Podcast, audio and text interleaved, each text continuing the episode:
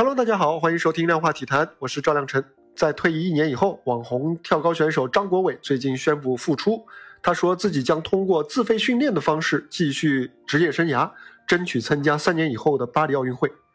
三十岁的张国伟啊，曾经是中国现役最优秀的跳高运动员之一。他曾经夺得国际田联钻石联赛的冠军，世锦赛的亚军，还打破过朱建华保持了二十七年之久的室内跳高全国纪录。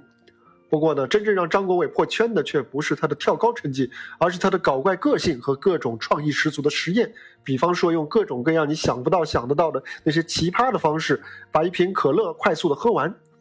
他拍的趣味短视频呢，也让他在社交网络上的粉丝数达到了千万级别。即便是在紧张严肃的赛场上，他也会来一段搞怪的舞蹈，比方说白鹤亮翅、骑马舞、太极拳、扭屁股。每次都是又夸张又出人意料，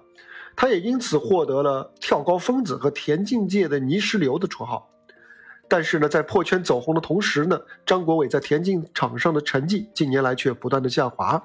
去年呢，他更是因为私自接综艺和商业活动而受到了国家队的处罚，随后呢，他就直接宣布了退役。如今啊，在而立之年，这位网红运动员选择了回归赛场。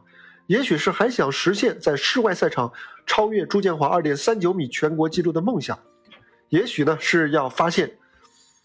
要想要维持这个网络上的热度，运动员还是需要立足于本职工作，更多的靠竞技成绩来说话，至少呢也要让受众来保持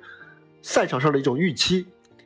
而无论张国伟回归的动机是什么，我觉得都觉都值得人们的支持。一方面。即便张国伟是为了维持自己的商业价值和人气才宣布回归的，只要合法合规，那就无可厚非。如果啊他回归之后不敬业不自律，那么无论是成绩还是观众都不可能给他积极的反馈。另外一方面呢，张国伟此番复出是自费复出，他自己来承担训练团队和参加职业比赛的这个各种的费用，他不会占用其他人的体育资源。其实啊，在国际体坛。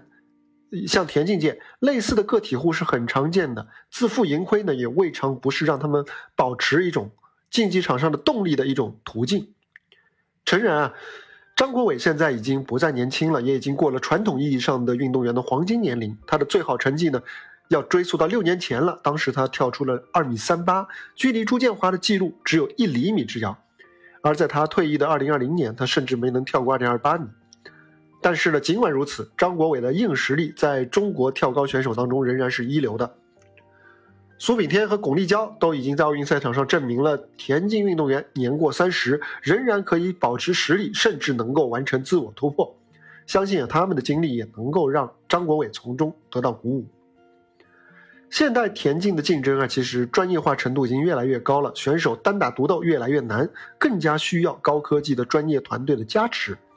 如今啊，已经是网红的张国伟啊，收入是相当不错，这也让他有能力能够自行组织一个专业的教练和医学团队。虽然说啊，具体效果还有待比赛来检验，但是无论结果如何，张国伟的此番复出，都有望为中国田径选手的发展路径提供一份独特的、可以借鉴参考的样本。张国伟的搞怪啊，其实是和傅园慧有一点类似，他们都是找到了自己的方式来排解作为运动员训练生活的这种枯燥和比赛带来的巨大的压力。很多人啊，在他们失利以后啊，就反过来将失利去归咎于他们这种搞怪的个性，这其实是一个不小的误会。二零一六年的里约奥运会，张国伟当时被寄予厚望，却没能够进入决赛。当时他在微博上写道。我们其实都没有我们想象的那么强大，你没有必要逼迫自己做的那么好。有的时候跟自己说，这次我认怂了，原谅自己之后，你会发现，原来所有的障碍都是存在于自己的想象之中。重新披挂上阵，你依然可以是那个精神抖擞的战士。如今张国伟复出，有人说是为了炒作，有人说是浪子回头。我觉得吧，无论如何，他能够重新抖擞精神，重新。重回赛场，就值得我们道一声加油。